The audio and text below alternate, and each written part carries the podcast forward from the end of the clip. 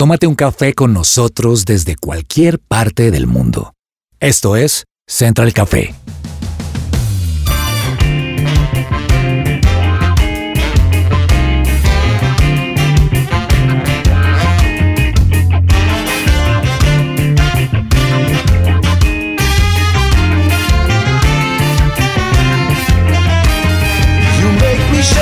Holy Spirit, Qué gusto saludar a nuestros oyentes aquí en Central Café de su presencia radio, un programa más con un buen tema, buenos invitados y una mesa de trabajo increíble. Así que vamos a comenzar hoy. Tengo aquí a mi lado a Laura y Laura, quisiera hacerle una pregunta. De todas las redes sociales que encontramos, ¿cuál es la que usted más consulta, la que más mira, la que más tiempo pasa? No sé. Hola a todos, ¿cómo están? Y Javi empezó con pregunta inmediatamente. Entonces, bueno, miren, yo creo que yo uso Twitter para estar informada. Ah, X, perdón, X. X, X, X. Sí, ahora es una X ahí. Bueno, como para estar informada de la actualidad, porque me gusta mucho como el saber del panorama político, actualidad, etcétera. Instagram como para ver a mis amigos, a ver en qué andan. Y TikTok como para pasar el tiempo y entretenerme. Eso en es ese orden. Lo que tengo. En ese orden, ok. Nos acompaña también Ani Espinosa. Ani, ¿qué redes o qué red es la favorita suya o en qué orden, así como Laura nos contaba? Hola Javi, a todos, qué rico estar hoy con ustedes. Bueno, red favorita, Instagram. Me gusta muchísimo Instagram. Eh, y segundo, oiga, no sabe que no, Instagram. Yo consumo mucho Instagram, TikTok tengo, pero lo, lo abro para cuando quiero, me encanta hacer doblaje de voz, retos de doblaje y lip sync y eso lo uso para eso pero solamente para eso, no la consumo tanto. Instagram está en mi primer lugar. Instagram. Señor Germán. Don Javier. ¿Cómo está usted? Muy bien. Un muy gusto tenerlo aquí con nosotros. Muchas gracias. Es más, si usted no estuviera, no podríamos estar al aire. Pues creo que sí. sí, importante. Pequeño detalle. él es tal vez el más importante del equipo. Señor, redes sociales favoritas o cuál es la que usted más consulta? Debo reconocer que TikTok es mi red favorita en este momento. la verdad es que desde que entré a ese mundo, desplazó todas las demás. Tengo Instagram, tengo Facebook, pero la verdad la que más consumo es TikTok. Se nos cayó la cédula a todos acá con esta pregunta. Literal. Sí, no, no, no, aquí se devela nuestra edad con este tema. Yo tengo que decir que mi red favorita es Instagram eh, me gusta pasar unos minuticos mirando qué están haciendo mis amigos, qué está haciendo por ahí la gente conocida, también reírme un rato.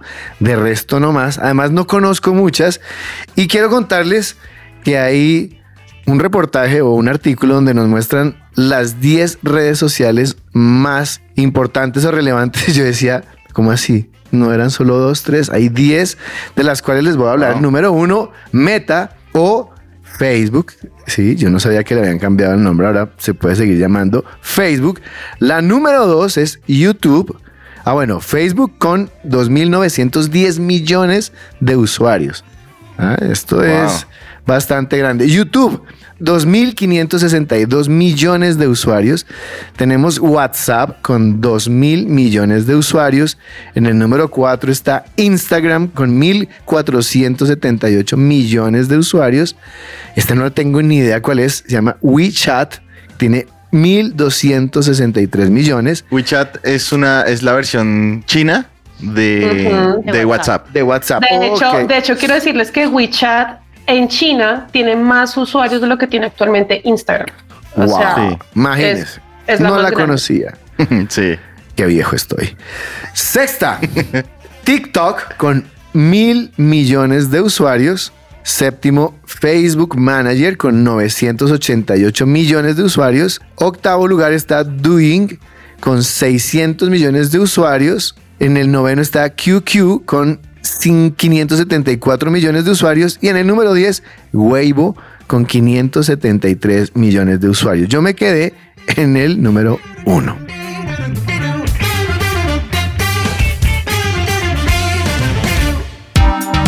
¿Qué hay para hoy?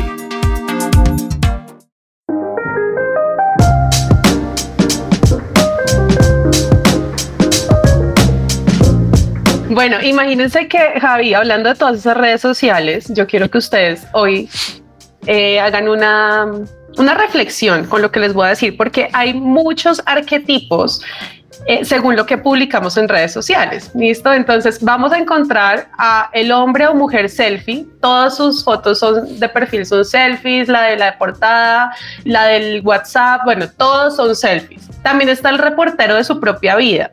¿Saben? Ese que sube la foto cuando comienza el día, cuando desayuna, cuando no desayuna lo mismo de ayer, cuando se acostó, cuando no fue al trabajo, cuando sí fue, bueno, todo, el reportero de su propia vida. El que publica única y exclusivamente para que lo vea su ex o la amiga con la que se peleó o el amigo con el que se peleó. Porque eso también pasa. A veces hay muchas publicaciones que se hacen con una doble intención. El representante de Paulo Coelho, miren si tienen en sus, en sus Ah, redes sí. sociales alguien a quien estén siguiendo así, que son esos autores de autoayuda, No. todos esos que están como todo es posible, todo es súper No. poético. Bueno, ahí hay gente que puede tener en, en sus redes sociales seguidores eh, o personas a las que estén siguiendo y que tengan este perfil. El compartidor esparmeador, ese que se la pasa la vida compartiendo publicaciones de otras páginas o usuarios de Facebook sin generar contenido propio, todo es compartir, compartir, compartir, repostear, repostear, repostear. El que sube fotos con su pareja, todo el tiempo, entonces siempre es como la foto con la pareja. El de las comidas, el que le toma foto a las comidas antes de comérselas, el que le tiene que tomar la foto al plato del amigo para también saber qué es lo que se está comiendo y que todo el mundo se entere. El amigo de los animales, el deportista, el viajero, el amigo fantasma, es ese que no publica nada, no comparte nada, no da nada, nunca, nunca me gusta a nada, pero ve todo porque después dice, ah, yo sí vi que en redes sociales compartiste que te habías mudado, pero uno, tú tienes Instagram porque pues ni idea, o sea, nunca está presente, nunca comparte nada. Y bueno, esto también nos lleva a algo que, que normalmente ya se está convirtiendo como en un dicho y es, ¿qué publicas en redes sociales? Dime qué publicas en redes sociales y te diré cómo eres o qué estás buscando. A veces lo que se busca es la aprobación o que los demás vean cuán inteligentes, cuán poderosos o cuántas cosas podemos lograr. Hay muchísimo detrás de eso. Creo que el tema de la psicología está bien metido en el tema porque tristemente las redes sociales se han convertido, pues es, es una muy buena herramienta, pero a veces les damos ese uso de aprobación, de estar buscando el tema de los likes, si tengo muchos likes, si tengo muchos seguidores, eso cuánto, cuán importante me hace, ¿verdad? Esos son algunos de los arquetipos que hay dentro de quienes publicamos en redes sociales contenido. No me encontré ahí. No, ¿Te, te encontraste, Laura? Yo, yo creo que, a ver, tengo dos apuestas, porque tengo mi, digamos, en Instagram, mi perfil personal y nosotros con mi esposo tenemos un eh, perfil que se llama El Derecho de las Cosas, ¿sí? ¿Y qué hacemos ahí? Edu entretenimiento, que creo que es un arquetipo que quizás Ani no mencionó, que yo sí creo que puede ser muy valioso en las redes sociales y es educativo. Entonces ahí, por ejemplo, ¿qué hacemos? Yo soy abogada, eh, identifico temas de actualidad o que quizás para la gente sean muy densos, los hacemos sencillos, él es comunicador, él me filtra la información y dice como, no Laura, o sea, esto es para otro magistrado, ¿esto para qué Él me lo filtra y lo sacamos y usualmente él también aparece en los videos como haciendo algo chistoso que tú no deberías hacer, ¿no? Eso tenemos varios seguidores ahí y me parece que le apostamos al edu entretenimiento porque para mí es muy importante que el derecho sea de todos y descubrimos que hay una falencia porque los abogados pues obviamente con el conocimiento quizás que tenemos podemos en algunos casos eh, manipular información y tenemos información relevante. Entonces ha sido interesante por nuestros trabajos, no hemos podido volver, pero ese el entretenimiento es una parte de eso. Y el mío, yo sí a veces subo como, oiga, voy para la oficina, estoy en esta cosa, como lo que estaba diciendo un poco La Ani, reportera de reportera, pero no me da tanto para eso, o sea, es como una vez a la semana y ya. Pero, pero bueno, eh, Laura estaba mencionando algo y es el tema de las redes sociales como herramientas educativas. Total. Es así, yo creo que eso sí genera mucho valor. Y hay gente que me escribe, por ejemplo, nosotros decimos, eh, ¿cómo se hace una tutela? No te pueden ir a cobrar porque una tutela hasta la puedes hacer una servilleta. ¿Cómo puedes demandar por alimentos? Y de una manera entretenida y la gente eh, tuvo una buena recepción de eso cuando subíamos mucho contenido porque el trabajo a veces no lo deja un tal. ¿Usted en dónde se ubica? Yo me ubico interesantemente en aquellos que tienen los amigos que comparten con dobles intenciones y que uno es el que sufre las, los, ¿cómo se llama eso? ¿Coletazos o Los- qué? sí, los vainazos entre ellos. Uno Las es como, no, hombre. O sea, no, o sea, uno no hace eso. O sea, háblenlo, compártanlo. Desafortunadamente, pues tengo amigos así, pero bueno, me, me identifico mucho en esa parte. Que yo tengo de todo un poquito. Sí, me sentí como vivo con despropósito en redes. No, no, no puede ser. ok. Soy un despropositado en redes, si existe esa palabra. No me interesa ser viral. No me interesa ser viral. No, de verdad, yo pongo cualquier cosa, pero es importante ver eso de las redes tienen que tener un, un objetivo. O sea, no puede ser solamente estar montando fotos porque sí. Entonces me parece chévere eso que, que mencionaba Laura de las redes sociales como un medio de educativo me parece increíble y veo muchas personas que desde sus profesiones, desde sus carreras, hacen cosas que son constructivas y edificantes para las personas. Abogados, veo médicos, veo psicólogos, de todo que están haciendo contenido que, que realmente tiene peso, pero me, da tristeza que muchos de esos no son tan relevantes como aquellos que montan cosas que no tienen sentido y que tienen seguidores por montones, ¿no? O sea, veo yo ahí, Germán o, o Ani, que no es tanto el contenido lo que llama la atención, sino cómo se haga o no sé. ¿Qué, qué dirán ustedes? Y como esas herramientas, lo que pasa es que yo creo que en ese tema de la viralidad hay muchas cosas. O sea, hay gente a la que le gusta contenido que es básico y que no aporta, porque en realidad es como que hay algo ahí como que, ay, qué chévere ver bobadas. Sí, eso pasa. Hay otra a la que en realidad le va muy bien con su contenido, pues digamos, de verdad sigan a, a la cuenta de, de, de, Lau, porque tiene como 35 mil seguidores, los sigo. Hace rato no salen ahí, pero los sigo.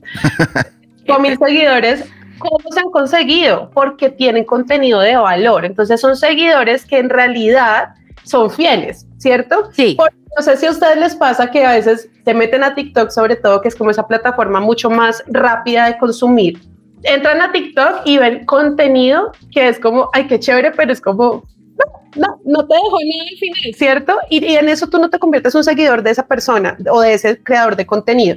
Lo tienes ahí porque te está pareciendo mucho, ¿cierto? Porque la gente empieza a consumir, a consumir, a consumir, pero no es algo que tú vayas a buscar después como un referente, ¿no? Entonces, yo, por ejemplo, a mí me encanta seguir contenido de, de personas que organizan. Entonces, los de la decoración, los que están organizando cosas, el organizador de no sé qué, el truco de limpieza de no sé qué cosas. Y a veces cuando me pasan cosas, un cubre lecho con una tinta de no sé qué, busco a esa persona que yo sigo porque ya la tengo acá como referente, pero probablemente no voy a buscar a alguien que esté haciendo un reto viral bobo porque es algo que no me está sumando. Entonces yo creo que hay dos cosas que hay que tener en cuenta. Hay unas cosas que son como súper ricas de consumir porque son fáciles de consumir y como que ah, chévere, pero hay otras que de verdad generan valor. Oye, pero mira que mi experiencia con TikTok ha sido un poco diferente. Porque sí es verdad que al inicio, cuando uno arranca en esa plataforma, le muestra de todo. Pero a medida que uno va dándole likes, a medida que uno va consumiendo ciertos creadores de contenido, se va, digamos que focalizando el tipo de contenido que te presenta. En mi el caso, algoritmo. exacto. Y es interesante porque finalmente yo sí tengo bastantes. Llegó un punto en donde a mí sí me gusta también la parte de Edu recreación. Entonces, ¿cómo, ¿qué es, pasa? ¿cómo es? ¿Cómo es el El entretenimiento. Entretenimiento, gracias. Perdón, es que reeducación.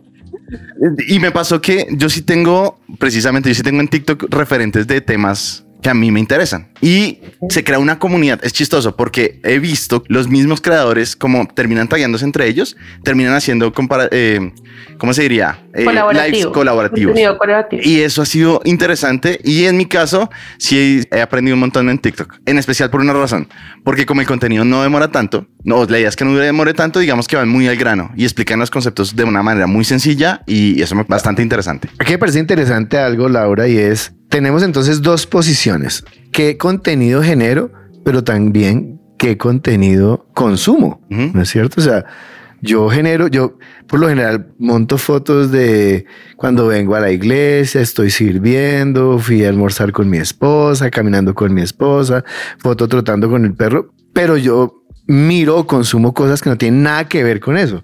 ¿Sí? Entonces son dos cosas bien diferentes. Son bien distintas y depende del, del, del, momento en el que uno esté. Por ejemplo, yo voy a decir esto que de verdad, cuando yo estoy estresada, a mí me encanta ver tutoriales de maquillaje. O sea, hay algo en la concentración de esa persona que tiene, porque yo no tengo la motricidad fina en absoluto. Okay. Cuando yo veo eso me pega una relajada increíble. Entonces mi TikTok tiene muchos tutoriales de maquillaje por eso, porque yo, si yo estoy en la oficina, yo como que estoy angustiada y yo qué hago antes de recurrir a esos que decía Ani de Paulo Coelho y de superación, me voy a, o sea, esto es una cosa muy, muy, muy nada que ver. Hace poco también descubrí en TikTok unos pequeños videos que, eh, TikToks, que nos dicen cómo hablar mejor en público. Entonces estoy enganchada con eso. Yo creo que depende del momento en el que uno esté, como la situación. Si estoy despachando en un aeropuerto, pues veo otra cosa. Si me voy a poner de intelectual, pues también veo, por ejemplo, hay gente que nos dice que lee, pues como comunidades de lectura de libros que dicen qué te pareció tal libro y eso también me parece interesante.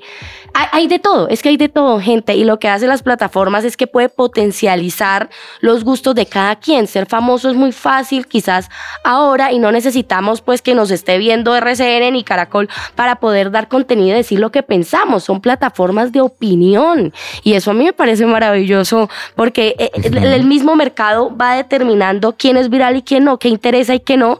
Y nosotros podemos escoger el tipo de contenido que vemos y qué hacemos. Eso me encanta. Pues bueno, para seguir hablando de contenido digital y cómo hacer un buen contenido, cómo hacer que nuestras redes eh, tengan más seguidores, vamos a tener un invitado especial que sabe del tema. Así que no se desconecte, acompáñanos aquí en Central Café de su presencia radio.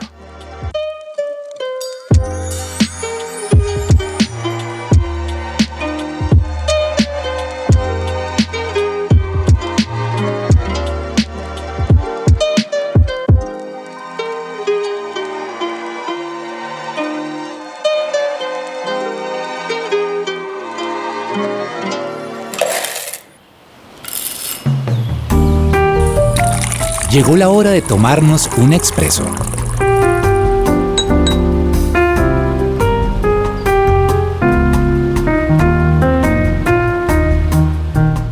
Y bueno, para seguir hablando de nuestro tema de hoy, tenemos un invitado especial, se llama Carlos Andrés Torres Ortiz, generador de contenido. Su empresa administra los activos digitales de Danilo Montero, también tiene un título en ingeniería de sistemas y cuenta con más de 15 años de experiencia en el campo. Además, posee una maestría en marketing digital y comercio electrónico. Su cartera de clientes abarca países como Uruguay, Canadá, Suiza, Colombia y los Estados Unidos, incluyendo ganadores de premios Grammy y con presencia en las listas de Billboard. Cuenta con habilidades en el ámbito de la informática forense digital, lo que le permite proteger a los artistas y recuperar fondos robados por piratas digitales. ¿Qué tal esta hoja de vida, don Germán? Ah? Impresionante. Así que con nosotros, Carlos Andrés, ¿cómo va? Un gusto saludarlo y tenerlo aquí en los micrófonos de Central Café de su presencia radio.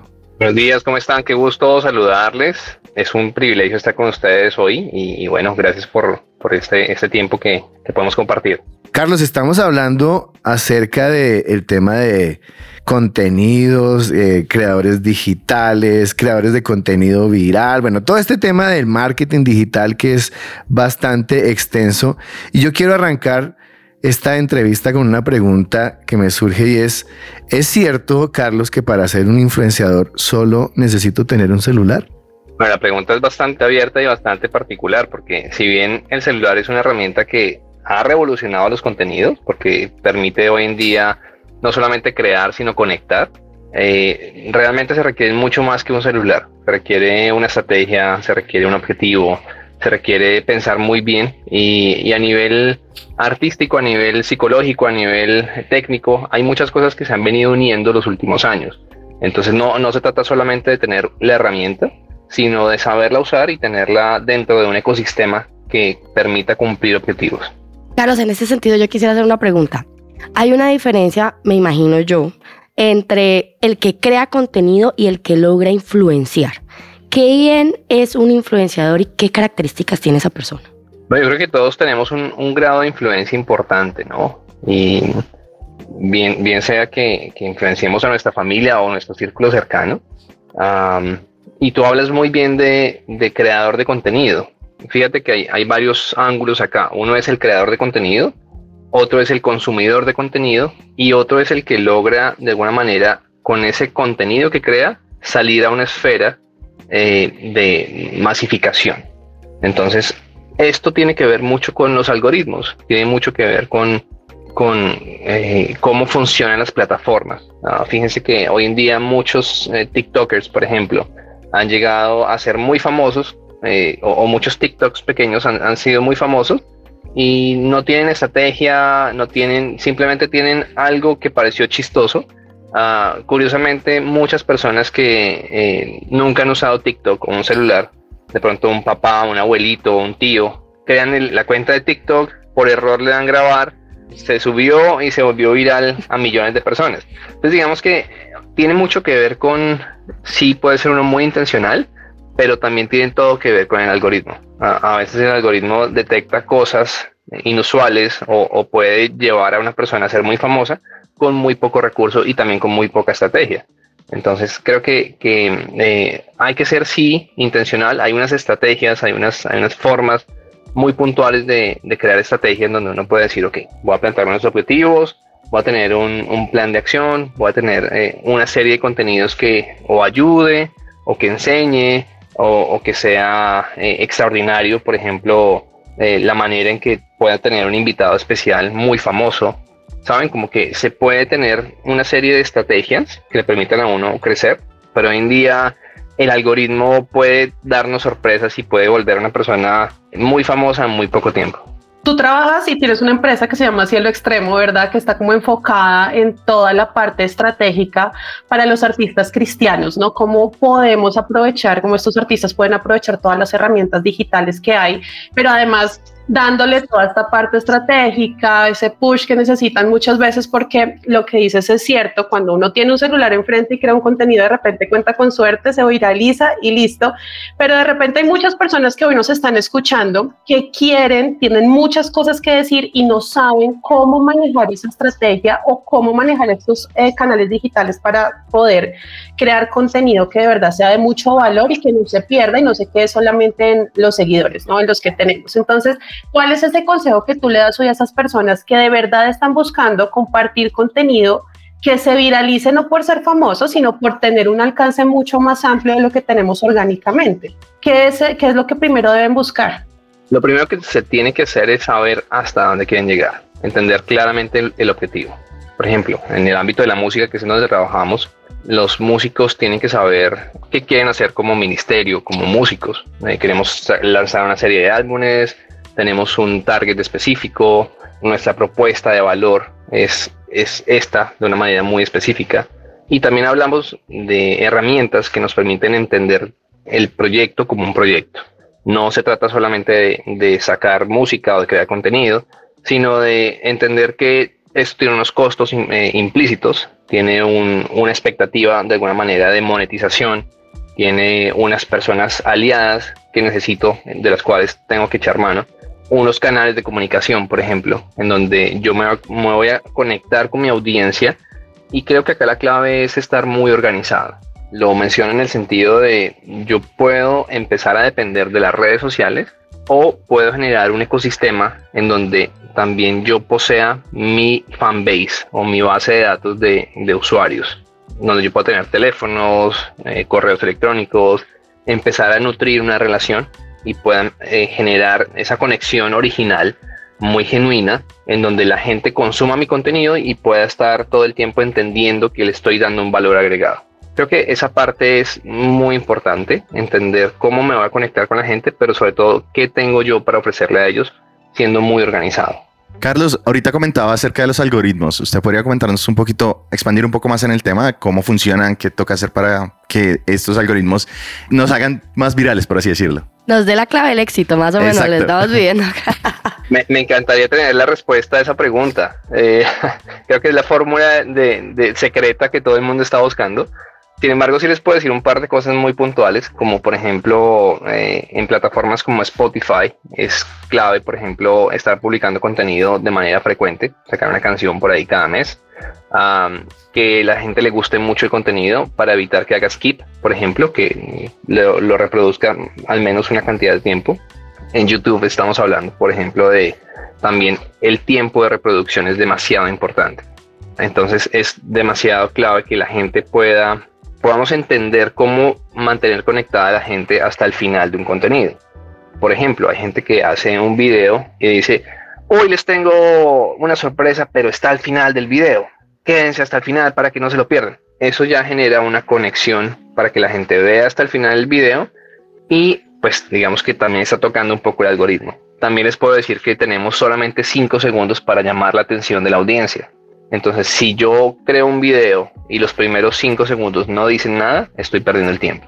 Son como esos elementos que yo necesito tener en cuenta para tocar el algoritmo. Digamos que el algoritmo, aunque se ve como muy importante y lo es, primero se enfoca en la gente. Por eso es que las plataformas tienen un ejército de psicólogos, sociólogos y demás trabajando para entender cómo la gente interactúa con ellos, porque al final se trata del comportamiento humano. Carlos, yo voy a irme un poquito al ABC, porque sé que hay muchas personas que escuchan este programa y dirán, ay, qué chévere, hombre, interesante. ¿Qué es un algoritmo? El algoritmo es, podría decirlo, como una serie de secuencias y razonamientos y lógicas que tienen las, eh, los sistemas para tomar ciertas decisiones. Ok, y esos algoritmos en redes van recogiendo nuestros gustos, nuestra, lo que estamos viendo, cómo, cómo funcionan esos algoritmos. Depende de cada plataforma. Cada plataforma tiene su, su algoritmo totalmente independiente. Eh, pero pueden medir cosas como la hora de conexión, eh, los hábitos. Nos conocen mejor que nosotros mismos. Entonces eh, ellos saben perfectamente si estamos de ánimo, buscamos ciertas cosas. Si estamos tristes, buscamos ciertas otras cosas en ciertos horarios. Eh, incluso pueden medir la capacidad, la, intensidad con la que uno presiona la pantalla. Eh, entonces pueden tomar cualquier cantidad de, señales para aprender de nosotros y definitivamente pues mostrarnos contenido o no. Entonces, de hecho, la inteligencia artificial viene con mucha fuerza porque, porque viene revolucionando de una manera que jamás antes se había visto. Increíble, estaba lloviendo un GPT donde un cuñado mío hizo un texto, es un reportaje, él es periodista, lo hizo en español y se lo traduce a mandarín, se lo traduce a inglés, a italiano y le hace, le hace los movimientos en la boca de acuerdo al idioma que está. Entonces me parece increíble. Entonces si usted está allí en su celular oyente y ve que ahora todo lo que a usted le parece en, internet son tenis, tenis, tenis, es porque usted seguramente alguna vez buscó unos tenis y el algoritmo le está botando las opciones de los tenis que usted quisiera comprar. ¿No es así, Carlos? Eso se llama el retargeting. Es como una, un bloque de búsqueda, le llamo yo. Entonces uno busca algo y empiezan a, a detectar ese gusto y empiezan a bombardear un poco de, contenido similar. Pero sí, sí, sí, sin duda. Yo quiero preguntarte algo ahora que, que, Javi mencionó el tema de inteligencia artificial y que estamos entrando en, todo ese boom, que a veces uno dice es muy bueno, nos ayuda muchísimo, pero también tiene sus temas delicados. ¿Qué consejos tú le das a los artistas emergentes o a la gente que está ahora eh, creando contenido y desean proteger, proteger sus activos digitales y tener éxito en la industria en una era digital con todo lo que está pasando ahora? Ok, tú mencionas varias cosas acá importantes. Lo primero es protegerse. Protegerse, hablamos de derechos de autor, derechos morales, y estas son cosas que no se van a, no se pueden dejar a un lado. Eh, hay que hacer todos los registros si ustedes son creadores de contenido de música, de video, de contenido como tal. Todo esto se puede, se puede registrar y hay que hacerlo para protegerse de alguna manera. En la música hay fácilmente 10, 12, 15 derechos que hay que proteger, que registrar y hacen parte de, de la tarea que, que, tenemos que realizar. Lo segundo es la inteligencia artificial. ¿Es un enemigo o es un amigo? En mi opinión personal, por ahora es un amigo. Por ahora. No sé si más adelante se convierta en, un enemigo. Pero, pero por ahora tenemos una, un abanico muy amplio de herramientas que nos están ayudando a agilizar tiempos, a pensar de una manera potenciada. Entonces le podemos dar un input de eh, alguna idea y nos puede dar un abanico de 10.000 ideas alrededor.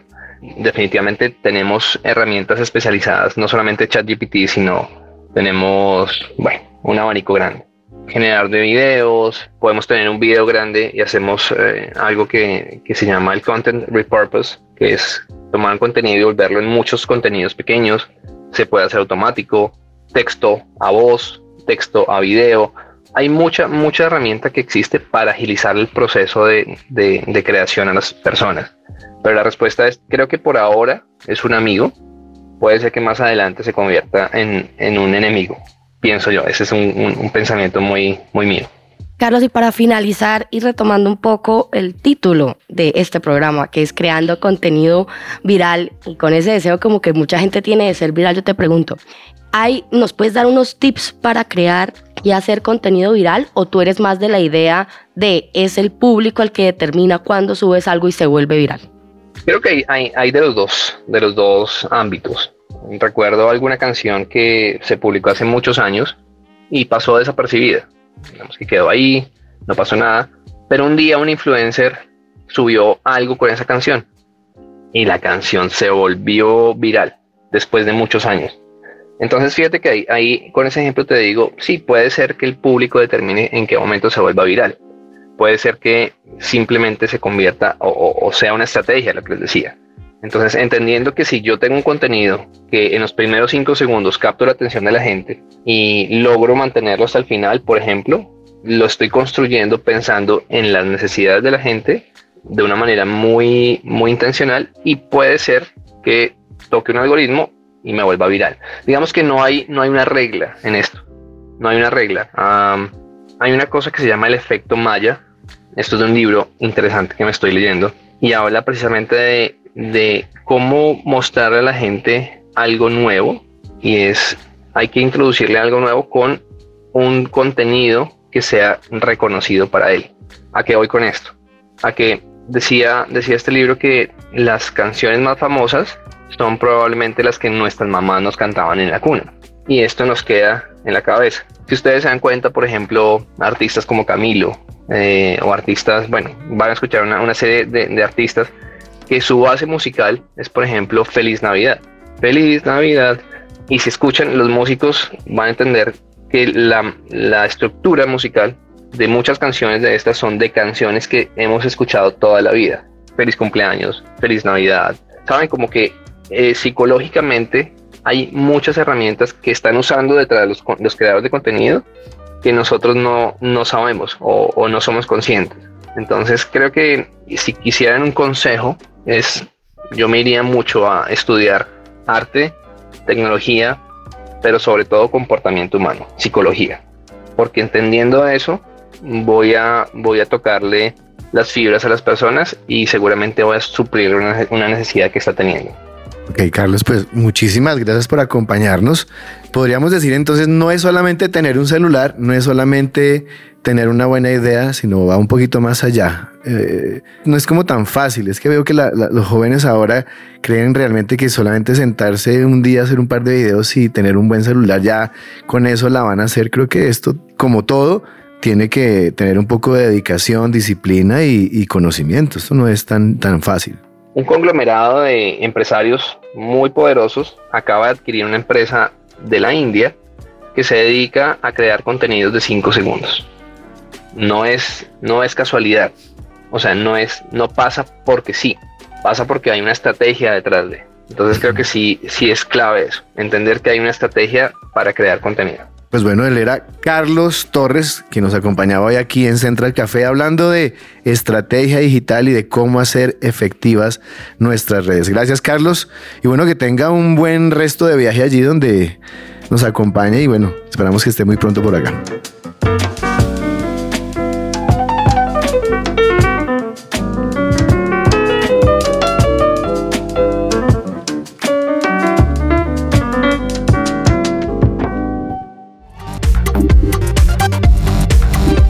Estás conectado con Central Café.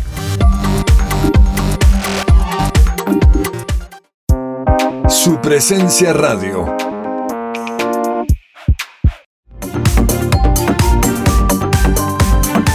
Regresamos a Central Café.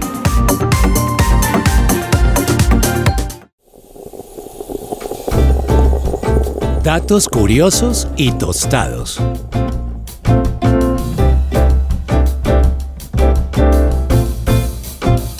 Es tiempo de invertir en tu sonrisa. Ven a Science and Art y conoce los mejores tratamientos odontológicos sin dolor y los mejores especialistas. Para más información, ingresa a www.scienceandart.co o escríbenos al WhatsApp 312-397-5981. ¿Estás tú o algún familiar sufriendo depresión o ansiedad? Consulta con Diana Monsalve, psicóloga con principios cristianos. Más información en www.psicologadiana.com o al WhatsApp 315-754-8899. Bueno, y para que hoy sigamos hablando acerca de contenidos virales, redes sociales y demás, les he traído unos datos curiosos que de pronto no conocían y aquí van todos sobre redes sociales. Número uno, el primer video viral en YouTube se subió en 2005 y se titulaba Me at the Zoo o Yo en el Zoológico. Desde entonces, YouTube se ha convertido en una plataforma fundamental para la viralización de videos. El récord actual de me gusta en una publicación de Instagram lo ostenta una imagen de un huevo que superó los 54 millones de me gusta en 2019, superando a una foto de Kylie Jenner. El famoso meme Distracted Boyfriend o novio distraído se originó a partir de una foto de archivo y se ha convertido en un símbolo que es muy, eh, digamos que relativo a la gente cuando habla de infidelidad en Internet. El Gangnam Style de PSY fue el primer video de YouTube en alcanzar mil millones de reproducciones y actualmente tiene más de 3 mil millones de reproducciones. El reto viral del Ice Bucket Challenge en 2014 ayudó a recaudar más de 115 millones de dólares para investigación de la esclerosis lateral amiotrófica, más conocido como ELA por sus siglas en inglés. El hashtag más utilizado en la historia de Twitter o de X es el hashtag COVID-19 debido a la pandemia global que comenzó en el 2020. Y la foto de un huevo superó, bueno, lo que les contaba, lo superó a Kylie Jenner, pero además lo hizo en 10 días. En 10 días se convirtió en un contenido súper viral. El Mannequin Challenge, yo no sé si ustedes recuerdan eso, que era ese reto, ese challenge en el que todo el mundo aparecía, se quedaba como un maniquí quieto mientras empezaban a pasar cosas alrededor. Se volvió viral en el 2016 y ahí la gente permanecía súper quietica mientras había música de fondo. El término selfie fue elegido como la palabra del año por el diccionario Oxford en 2013, lo que muestra la influencia de las redes sociales en la cultura. Y por último, uno de los datos curiosos es que la popularidad de TikTok ha crecido exponencialmente con más de mil millones de usuarios activos mensuales en todo el mundo. Así que si ustedes usuario activo de TikTok como Germán, que nos contaba al inicio del programa, que es muy activo en TikTok, pues usted está siendo parte de esos más de mil millones de usuarios que están activos en esa red social. Hasta ahí mis datos curiosos y tostados.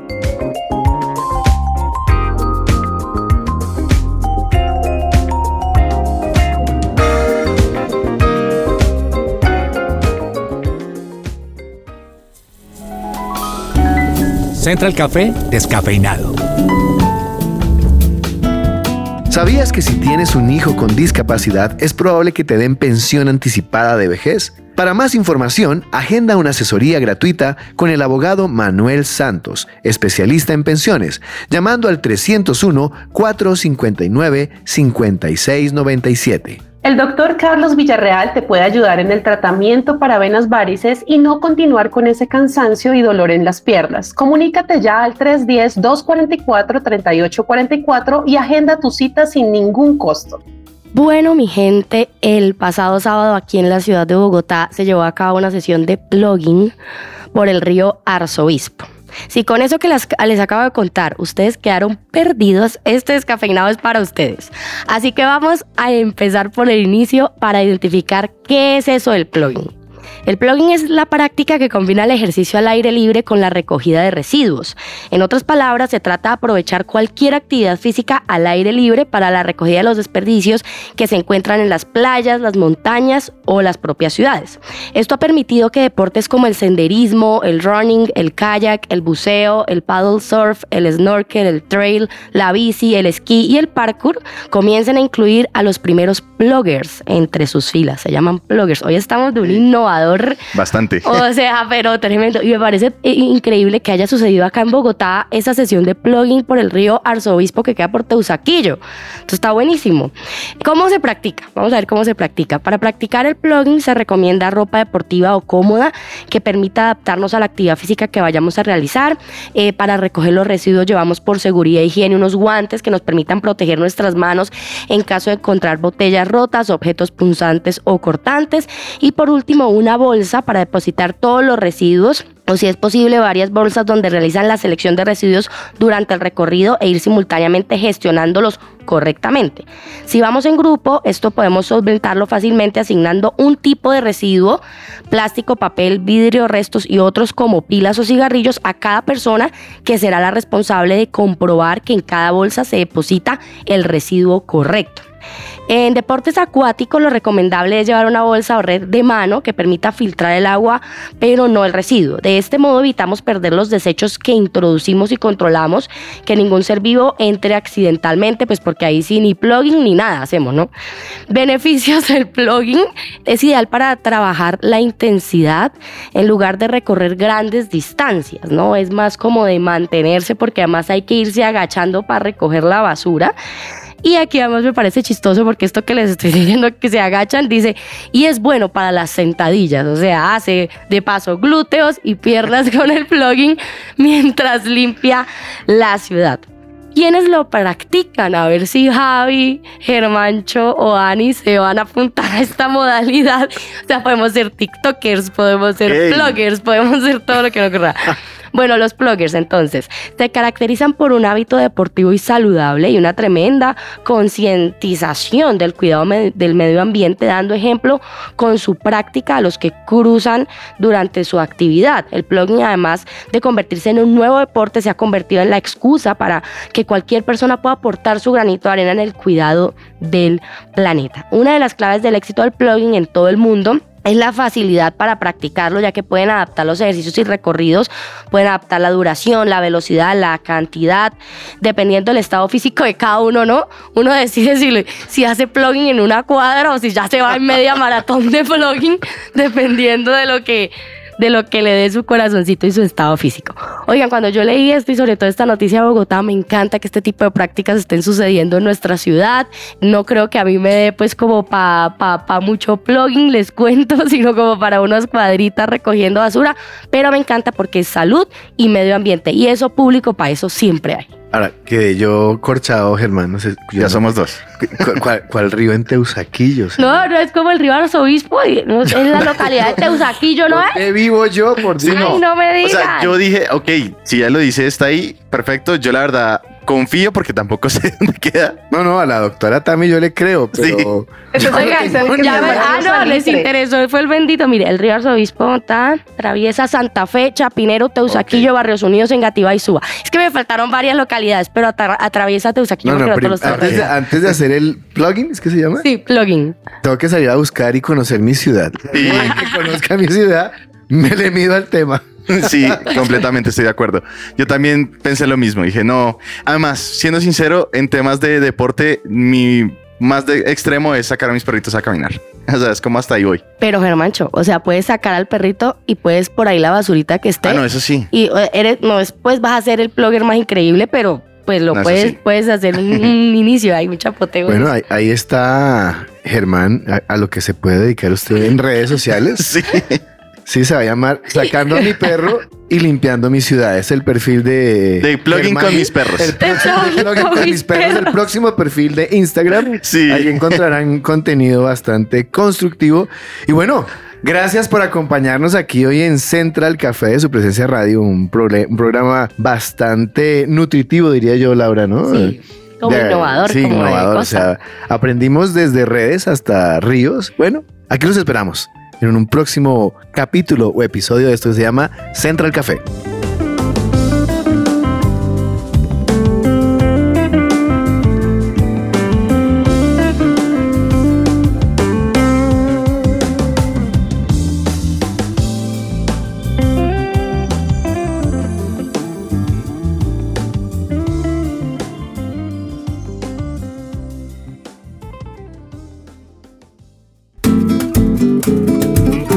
Central Café también está en supresenciaradio.com. Allí puedes encontrar la playlist con todos los programas de Central Café.